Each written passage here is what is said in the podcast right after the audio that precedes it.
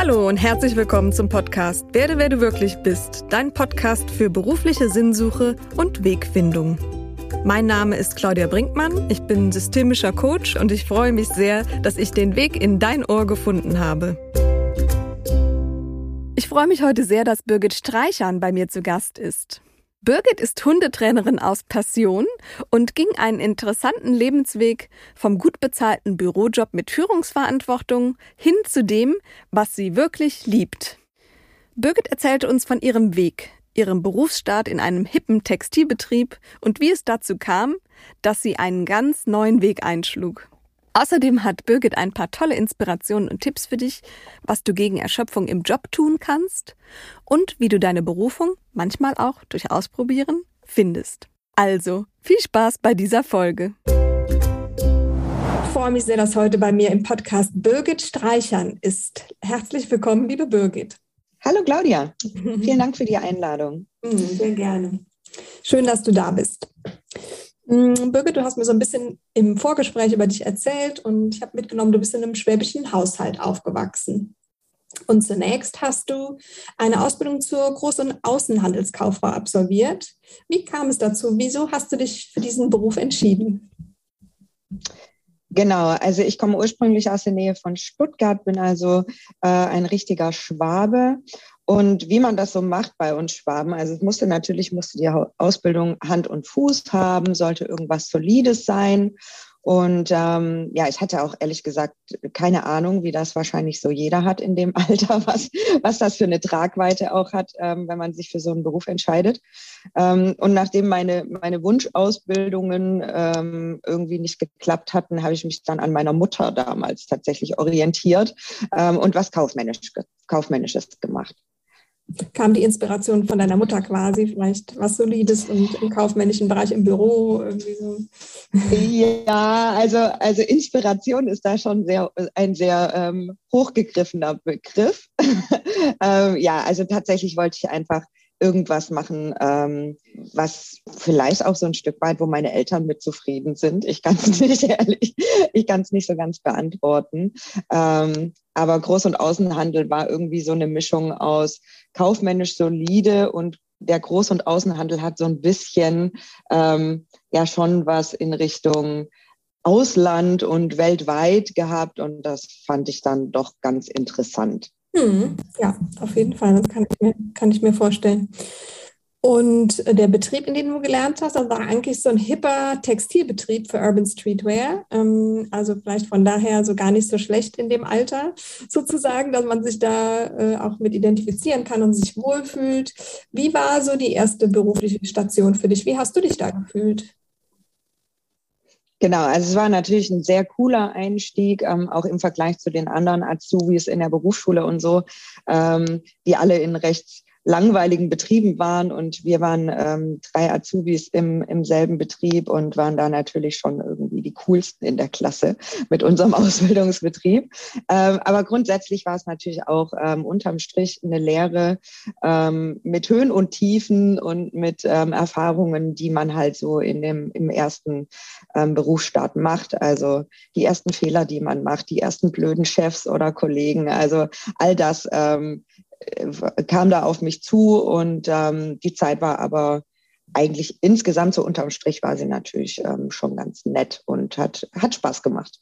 Okay, also dir kamen nie Zweifel bis zu diesem Punkt. Da lief alles gut. Und du bist auch nach deiner Ausbildung äh, zu Blaupunkt gewechselt. Äh, viele kennen vielleicht die Marke noch. War ja, also ich erinnere mich, dass meine Eltern ein Blaupunkt-Autoradio im Auto hatten. Mhm. Ähm, ja. Und dann bist du zu Bosch gewechselt. Wie kam es denn dazu? Wie kam es von Urban Streetwear, dass du dann bei Bosch gelandet bist, was ja auch nochmal sehr äh, kontrahir ist zu dem?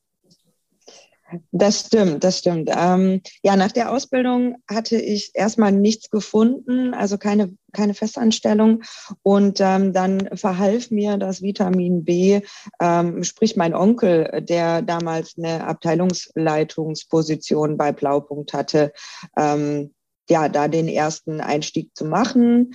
Und ähm, das war natürlich eine Riesenchance. Auf der anderen Seite auch äh, ein großer Druck, weil die Familie natürlich dann so mit involviert war. Also jeder wusste halt dann, wie die Birgit so performt und ähm, wie die sich so schlägt in ihrem ersten ähm, Berufseinstand äh, und ähm, ja, dadurch kam ich aber, also hatte ich das Glück, eben bei Blaupunkt reinzukommen, habe dann ähm, befristet dort gearbeitet und hatte dann auch nochmal ähm, wirklich Glück, bei Bosch mich intern beworben, äh, bewerben zu können und kam dann so im großen Industriekonzern Bosch unter.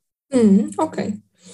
Also es hat sich quasi so ein bisschen familiär so entwickelt und du hast einfach das als Chance gesehen und und die auch genutzt. Und du warst dann 14 Jahre bei Bosch. Und ähm, während der Zeit hast du auch deinen Mann kennengelernt, der dann in Düsseldorf gelebt hat. Und das hat dann so ein bisschen auf den Plan gerufen, dass du viel gependelt bist.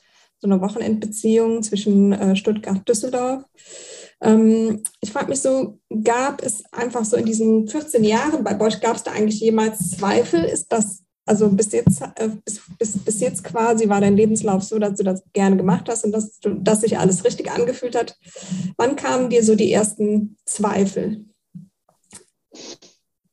Hm, das ist eine gute Frage. Also so irgendwie ähm, war für mich auch familiär immer wichtig, ähm, gutes Geld zu verdienen, einen sicheren Job zu haben. Und insofern war ich da bei Bosch wirklich gut untergebracht. Und ich habe mir auch nie so wirklich die Frage gestellt, ob ich glücklich bin mit dem, was ich beruflich tue, auch weil mein, ähm, mein Privatleben eigentlich ähm, da mich ganz gut ausgefüllt hat. Und ähm, irgendwie stand das auch nie zur Debatte. Also es war vielleicht auch tatsächlich so noch eine andere Zeit, ähm, wenn ich es jetzt so rückwirkend betrachte, äh, rückblickend betrachte, weil man sich damals, es klingt jetzt, als wäre ich 100 Jahre alt, aber da stand irgendwie so die berufliche ähm, Entwicklung irgendwie noch gar nicht so im Vordergrund. Da hat man eher geguckt, dass man halt einen guten Job hat und gut Geld verdient. Und ähm, ich tatsächlich hat sich mir die Frage irgendwie nie gestellt, ob ich damit jetzt ähm, erfüllt bin oder glücklich bin. Ähm, genau, und ähm, dann habe ich meinen Mann kennengelernt, der in Düsseldorf lebt und ähm, dann ging eben die Pendlerei los und ähm, tatsächlich fing es da dann an, ähm, ja, einfach ein bisschen viel zu werden. Also beruflich wie auch privat kam dann eben einiges zusammen. Und ähm, dann äh, stellte sich so nach und nach oder dann bröckelte so ähm, dass äh, die Fassade so ein bisschen und dann stellte sich irgendwann auch die Frage, ob ich beruflich denn wirklich so happy mit bin. Genau. Okay. Ähm, hm, erinnerst du dich noch an diese Zeit selbst? Also ich stelle mir vor, du pendelst am Wochenende, du merkst irgendwie über die Zeit, ich denke mal auch, ich meine, so eine Entscheidung, ich sage jetzt mal, oder ich sage mal, wahrscheinlich über einen längeren Zeitraum, dass du da gependelt bist. Ähm, du wurdest immer müder vielleicht, man arbeitet unter der Woche, dann, dann am Wochenende sitzt du viel im Auto, dann, dann bist du an einem anderen Ort. Irgendwie dieser, dieses Wechseln macht ja auch was. Und ähm, ja, dir wurde es ja dann auch zu viel, kann man sagen. Und dein Körper hat dir das Signal gegeben, ähm, äh, dass, dass, dass das zu viel ist, so wie es gerade war, auch mit dem Job. Der Job wurde dir zu viel. Da sind vielleicht auch in der Zeit ein paar Dinge passiert, die da so ein bisschen einfach auch da an deinen Kräften gezehrt haben. Und du bist in den Burnout geraten. Kannst du nochmal so die Zeit beschreiben? Was war denn da passiert und, und wie ist das in dir passiert, dass du einfach nicht mehr konntest? Ja, ähm, also tatsächlich lief eigentlich alles ganz gut. Ne? Ähm, ich hatte Anfang 2017 ein Angebot für ähm, so ein Teamlead, also so ein kleines Mini-Team ähm, bekommen und habe da in den in die neue Anstellung oder in den neuen Bereich gewechselt. Privat lief alles super, meinen ähm, absoluten Traummann kennengelernt. Also eigentlich konnte ich mich überhaupt nicht beschweren. Ähm, bin dann jedes Wochenende, also mein, mein jetziger Mann äh, und ich, wir haben uns wirklich jedes Wochenende gesehen. Also wir haben jedes Wochenende diese 400 Kilometer überbrückt. Und ähm, da ich ein Auto hatte, war meist ich auch diejenige, die gependelt ist. Und das hieß halt Freitagabend irgendwie ins Auto sitzen, erstmal durch den Berufsverkehr nach Düsseldorf, irgendwann nachts ankommen, ähm, dann das Wochenende so gut wie möglich nutzen. Und dann bin ich Dienstag nachts um drei ähm, immer wieder zurückgefahren, um dann um acht im Büro zu sein. Und ähm, das zehrte natürlich an meinen Kräften. Und ähm, tatsächlich kam ich jetzt auch nicht irgendwie total erholt in die Beziehung. Ich war zwei Jahre Single davor und war da auch schon so ein bisschen ähm, an meinem Limit, ähm, was so meine, meine körperliche Verfassung und so anging. Und ähm, ja, natürlich ist man auch ständig unzufrieden, wenn ähm, der geliebte Partner so weit entfernt ist und man gefühlt nie genug Zeit miteinander hat. Und ähm, ja, dann kamen noch so ein paar Kleinigkeiten. Kleinigkeiten ist, ist leicht untertrieben, aber es kamen noch Schwierigkeiten im Job dazu. Und ähm, genau, dann ist, ähm, wie gesagt, das, das ganze Konstrukt ähm, so nach und nach in sich zusammengebrochen und ich war einfach, ähm, ja, wirklich nonstop, wie du auch schon sagst, nonstop müde, nonstop irgendwie überfordert, traurig, fertig. Und mhm. ähm, ja, dann kam irgendwann ähm, der Burnout. Mhm. Und wie hat sich dieser Burnout bei dir bemerkbar gemacht? Gab es da irgendwie ein Schlüsselerlebnis, wo du so gedacht hast, so jetzt, jetzt geht es einfach auch nicht mehr? Ähm, ja, es gab tatsächlich die Erkenntnis meines äh, jetzigen Mannes, dass ich mich verändert hätte. Ähm, und er hat mir das, also ich war damals ähm, äh, total äh, die Powerfrau, selbstbewusst ähm, und irgendwie auch äh, immer gut gelaunt gefühlt und so. Und ähm, mein Mann stellte fest, dass sich das halt stark verändert hatte. Ich wurde total unsicher, habe ganz viel an mir gezweifelt und ähm, dieser Ausspruch von meinem Mann, äh, du hast dich verändert, ähm, hat bei mir irgendwie was ausgelöst und hat auch äh, tatsächlich erstmal so diese, dieses drüber nachdenken ausgelöst. Und ähm, ja, dann habe ich gemerkt, okay, er hat recht. Na, irg irgendwie geht's mir wirklich nicht gut. Und ähm, habe mich dann auch äh, recht zügig zu einem Psychotherapeuten begeben. Und da wurde dann halt klar, okay, da gibt's Dinge, an denen sollte ich definitiv mal arbeiten. Und äh, ja, das war so der Punkt, ähm, wo halt wirklich dann klar war, ich habe ein Problem. Ähm, und in, in den Hochzeiten, also Fakt ist, ich habe ja dann auch beschlossen, ähm, dass ich was ändern muss, habe dann meinen Job gekündigt, habe entschieden, nach Düsseldorf zu ziehen.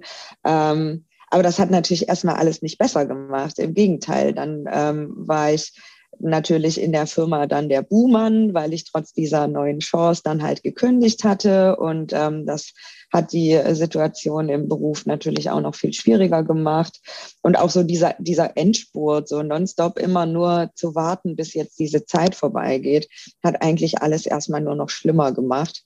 Und ähm, zu meiner Hochphase im Burnout habe ich es also tatsächlich morgens nicht mehr aus dem Bett geschafft. Also ich lag wirklich im Bett und hab, ähm, konnte körperlich hatte ich das Gefühl, ich kann nicht, ich kann wirklich nicht aufstehen. Also es hatte nichts mit ich will nicht aufstehen zu tun, sondern es ging nicht. Mein Körper hat sich nicht bewegt, egal was ich irgendwie getan habe. Und das war dann ähm, ja so die Hochphase und ähm, richtig schlimm zu der Zeit. Ja, so wie gelähmt, dass eben genau, genau. nichts mehr geht, obwohl man ja weitermachen will irgendwie und der Körper und muss. Ja, auch. genau, ja, ganz genau.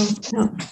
Wie bist du dann damit umgegangen mit der Situation, dass du morgens nicht mehr aufstehen konntest? Du hast ja einen Prozess angestoßen, vielleicht schon parallel auch. Du hast gesagt, du hast eine Therapie begonnen. Irgendwie klingt es ja auch so, als wäre vielleicht so die, die Gründe des Burnouts, als wären die vielleicht auch so ein bisschen vielschichtig gewesen, dass einfach so diese mhm. Pendelsituation, aber auch im Job und vielleicht einfach auch noch so ein paar alte Themen, die ja auch irgendwie vielleicht jeder äh, von uns mit in sich trägt, da ähm, äh, quasi ja, in, dieses Fass zum Überlaufen gebracht haben. Mhm. Ähm, ja. Genau, also ähm, ja, es waren sicherlich, es war sicherlich die Fülle an Themen und ich war da sicher auch schon vorbelastet. Ähm, ich habe die Therapie begonnen, aber auch da war ja von Anfang an klar, dass es halt nur eine zeitlich befristete Nummer wird, weil ähm, ich ja dann umgezogen bin. Ähm, nichtsdestotrotz hat mir das auf jeden Fall schon so ein bisschen weitergeholfen. Also auch einfach, was glaube ich wirklich ein wichtiger Schritt war, war anzuerkennen, dass es ein Problem gibt mhm. ähm, und mir das auch selbst einzugestehen.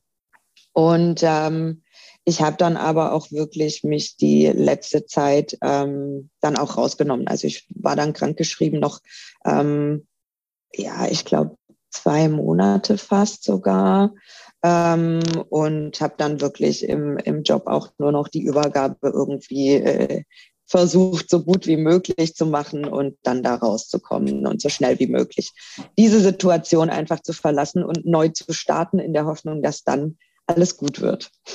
Und wurde alles gut? Kam es in Düsseldorf? Natürlich nicht.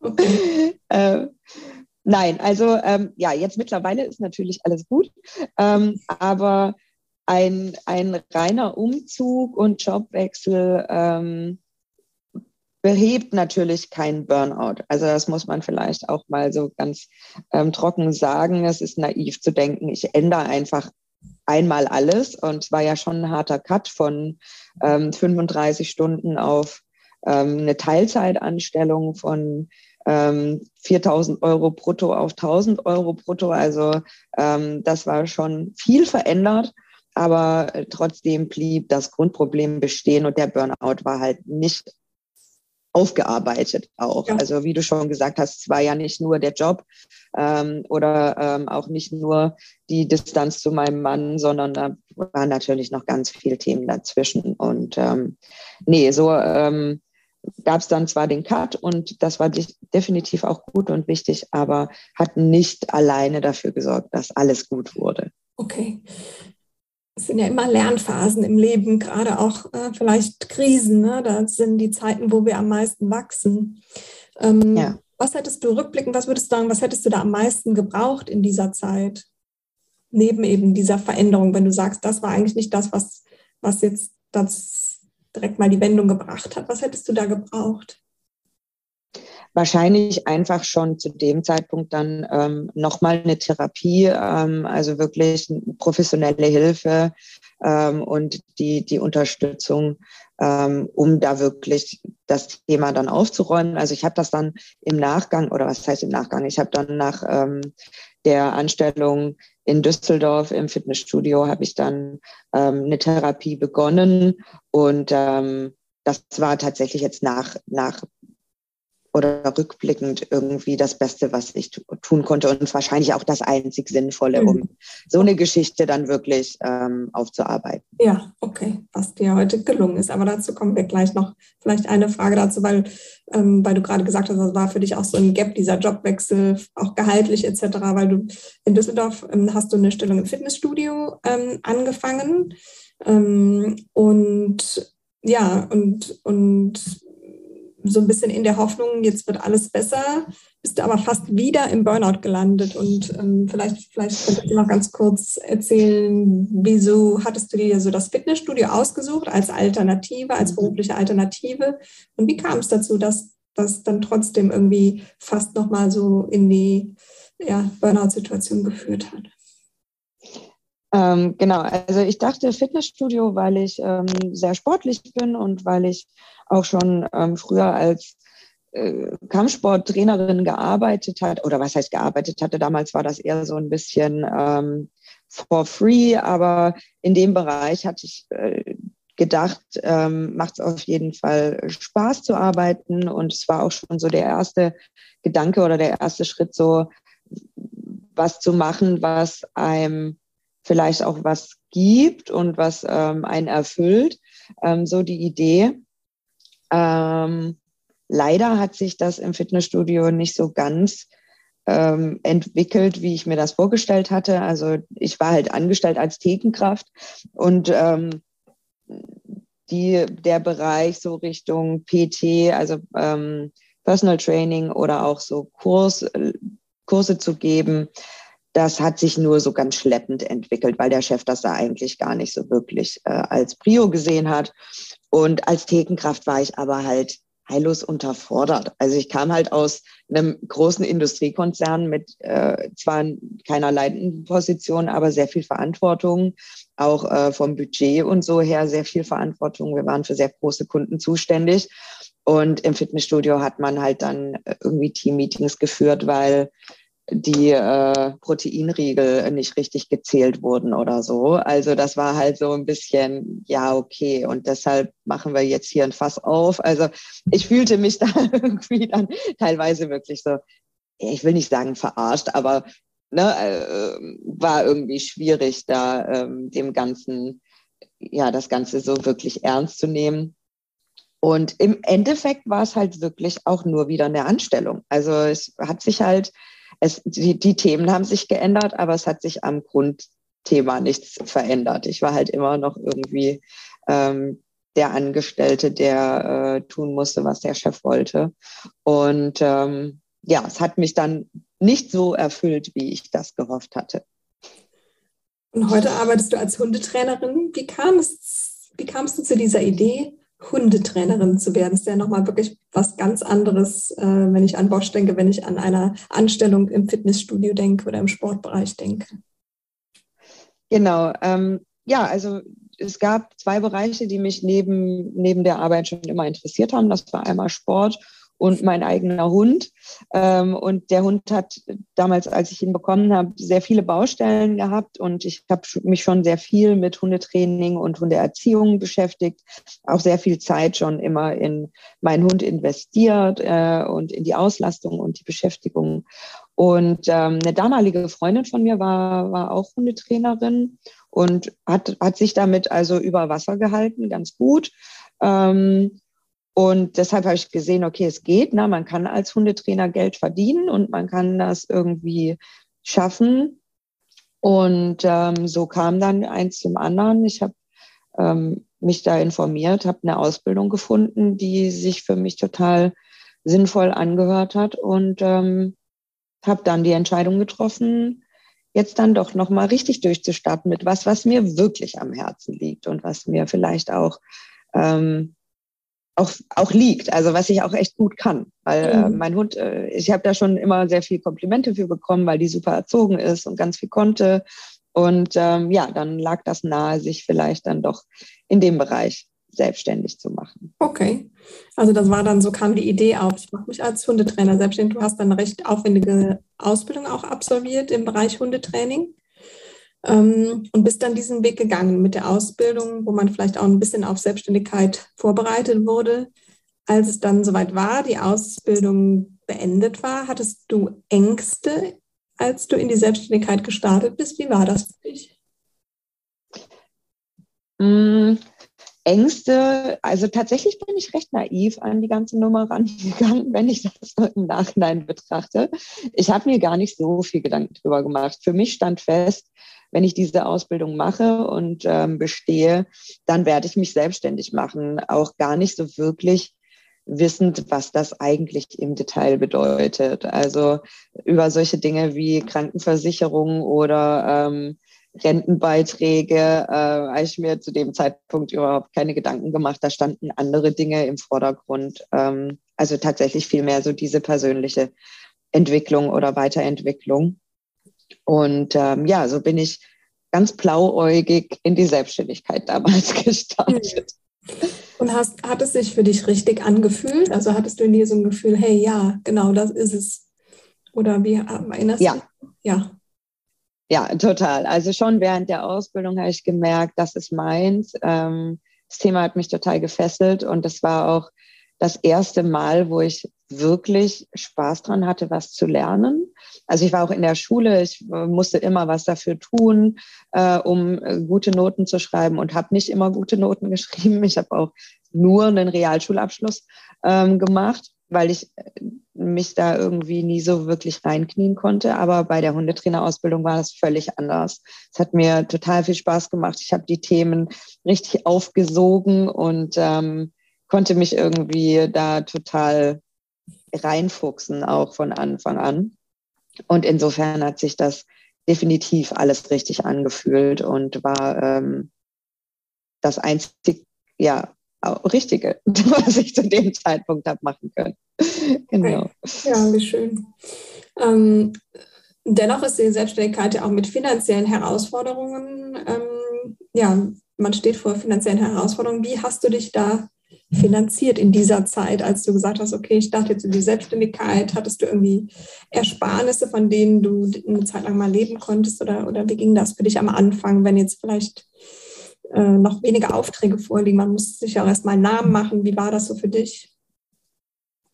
Genau, also ich war leider nicht so clever und hatte nicht so viel Geld beiseite gelegt. Ähm, ein bisschen was hatte ich, damit habe ich die Ausbildung finanziert, die auch nicht ganz günstig war. Aber ähm, sonst war ich leider davor sehr eine Lebefrau, würde man das so nennen, und habe mein Geld einfach gerne auch ausgegeben. Ich hatte aber das Glück oder habe das Glück, einen hervorragenden und wahrscheinlich den weltbesten Vater der Welt zu haben, der mich ähm, finanziell unterstützt hat und mir ein, wie er es äh, genannt hat, äh, Gründungsdarlehen zu gewähren. Ähm, ich hatte natürlich auch im Vorfeld versucht, mit ähm, irgendwelchen Darlehen mich, äh, also auch staatlich oder auch mit dem Arbeitsamt irgendwie zu finanzieren. Das hat aber leider alles nicht geklappt. Und ähm, ja, letzten Endes war es dann mein Dad, der mir äh, Geld zur Verfügung gestellt hat, was mich über die ersten Jahre, muss man auch sagen, ähm, wirklich mitgetragen hat. Also es hat halt immer dazu geholfen, die Kasse aufzufüllen, wenn es am Ende des Monats dann vielleicht mal nicht so gut lief. Na, wie mhm. du schon sagst, jeder, jeder, der sich selbstständig macht, kennt das. Man fängt natürlich bei Null an. Und ich habe ja dazu noch in einer neuen Stadt angefangen. Also ich hatte kein, keine Familie, keine Bekannten hier, die mich irgendwie hätten weiterempfehlen können. Und deshalb gab es natürlich äh, in den ersten Monaten auch dementsprechend äh, kaum Kunden, die ähm, da auf mich zukamen. Und ähm, das ist natürlich eine Entwicklung, die sich da erstmal einstellen muss. Und die dauert. Und dafür braucht man definitiv auch ein gewisses Backup. Ja, ein bisschen längeren Atem. Und du hast auch, ja, dich auch so ein bisschen zwischenfinanziert im Sinne, du hast auch noch in einer anderen Hundeschule zu Anfangs gearbeitet und hast da auch für dich Dinge gelernt, äh, die du mitnehmen konntest in, dein, in deine jetzige Tätigkeit. Ähm, und jetzt oder, oder Erfahrungen gesammelt, auch äh, mhm. mit, mit ja, schwierigen Hundepersönlichkeiten, wenn man das so sagen darf. Ähm, und genau. heute arbeitest du so als äh, mobile Hundetrainerin. Vielleicht kannst du mal kurz sagen, so wie so deine Arbeit aussieht. Genau, ähm, die Anstellung in der Hundeschule war auf jeden Fall hilfreich und hat auch nochmal ein bisschen den äh, finanziellen Input gesichert ähm, und wie du schon sagst, ganz viel Erfahrung mit sich gebracht. Ich habe mich jetzt mittlerweile komplett spezialisiert auf das Thema Problemverhalten und bin mobil in Düsseldorf plus Umgebung unterwegs, also teilweise bis ins Ruhrgebiet auch mittlerweile und ähm, helfe Menschen oder Hundhalterteams, wie man so schön sagt, ähm, die Probleme haben. Und das kann alles sein von Aggressionsverhalten über jetzt ganz ganz äh, präsent, äh, ganz viel Angstverhalten wegen den vielen Auslandshunden, ähm, aber auch alles andere. Also Probleme sind immer das, was die Menschen als Problem empfinden. Und das kann wirklich alles Mögliche sein. Mhm. Sind Auslandshunde die Hunde, die man aus dem Urlaub mitbringt, aus Portugal oder aus Spanien? Oder was sind Auslandshunde? Genau, also die, die Tierschutzhunde, ähm, die, die werden meist nicht aus dem Urlaub mitgebracht, aber kommen aus den Urlaubsländern ähm, über Tierschutzorganisationen nach Deutschland und bringen sehr häufig Themen mit. Ähm, meist ist es die Umweltangst oder die Angst vor Menschen und mhm. ähm, werden dann halt hier oftmals in die Stadt vermittelt und das ist äh, recht schwierig für die Hunde dann hier zurechtzukommen. Und da komme ich dann zu den Leuten und helfe Hund mhm. und Haltern, äh, dass das alles irgendwie halbwegs gut geht. Schön, ja. Eine sehr schöne Wendung, auch wie du dich äh, ja in eigener Kraft auch aus deiner Krise äh, hin zu, dem, zu, zu deinem, ja, was du dir selbst geschaffen hast, finde ich ganz toll und habe äh, sehr viel Respekt davor. Danke. Wenn du mal zurückschaust auf deinen Weg, ähm, was würdest du vielleicht anderen Menschen mitgeben, denen es ähnlich ergangen ist wie dir, die vielleicht auch kurz vor einem Burnout stehen oder überlegen, irgendwie, ich muss was verändern und was anderes machen. Was würdest du denen so rückblickend aus deiner eigenen Erfahrung raten? Auf jeden Fall, lasst euch helfen. Ähm, also ohne die Psychotherapie, glaube ich, wäre ich nicht so nachhaltig über den Burnout weggekommen. Also ne, ich hatte ja, wie gesagt, schon versucht, alles zu ändern und es hat trotzdem nicht so richtig geholfen. Deshalb lasst euch auf jeden Fall helfen. Sprecht mit Menschen, die sich damit auskennen. Sprecht mit euren Partnern, euren, äh, eurer Familie und letzten Endes dann auch wirklich mit äh, Fachpersonal, das euch weiterhelfen kann. Und ähm,